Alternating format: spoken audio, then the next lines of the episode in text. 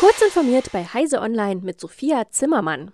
Der Umstieg auf Elektroautos wird einer Verbraucherumfrage zufolge von steigenden Kosten und fehlender Infrastruktur gebremst. Trotz wachsender Modellauswahl würden nur 16 Prozent der Befragten beim nächsten Autokauf einen reinen Stromer nehmen, teilte die Unternehmensberatung Deloitte mit. Deloitte befragte im Herbst 2022 rund 26.000 Verbraucher in 24 Ländern, darunter etwa 1.500 in Deutschland. Als wichtigstes Argument für den Kauf eines E-Autos gaben die deutschen Verbraucher niedrigere Treibstoffkosten an, gefolgt von Sorgen wegen des Klimawandels und Förderprogramme durch die Regierung.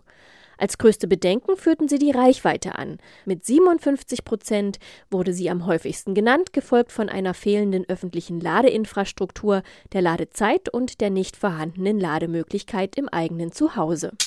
Der erste kommerzielle Satellitenstart aus Großbritannien und damit Westeuropa insgesamt ist gescheitert. Nachdem das Raumfahrtunternehmen Virgin Orbit auf Twitter bereits einen Erfolg der Mission verkündet hatte, hieß es schließlich, dass eine Anomalie aufgetreten sei. Die habe die transportierten Satelliten daran gehindert, den Orbit zu erreichen. Was genau passiert ist, teilte Virgin Orbit nicht mit. Das Flugzeug, von dem aus die Rakete gestartet war, hat derweil sicher England erreicht und ist wieder gelandet. Verloren gegangen sind damit insgesamt neun kleine Satelliten, mehrheitlich für Forschungszwecke. Über eine Lücke in der Website des Herstellers Reviver waren die digitalen Nummernschilder, die in Kalifornien seit dem Herbst verkauft werden, angreifbar.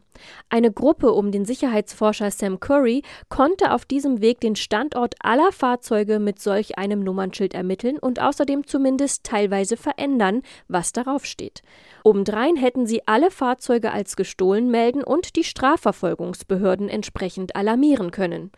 Abrufbar gewesen seien zudem alle Daten zu den Fahrzeughaltern, etwa deren Wohnadresse.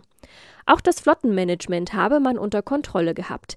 Der Hersteller Reviver hat die verheerende Lücke dem US-Magazin Vice zufolge weniger als 24 Stunden nach der Meldung gestopft.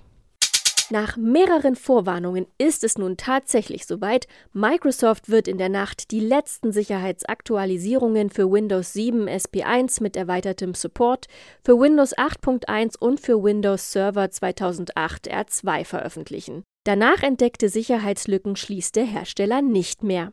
Wer noch diese Windows-Versionen einsetzt, sollte sich daher spätestens jetzt nach einer Alternative umsehen. Diese und weitere aktuelle Nachrichten finden Sie ausführlich auf heise.de.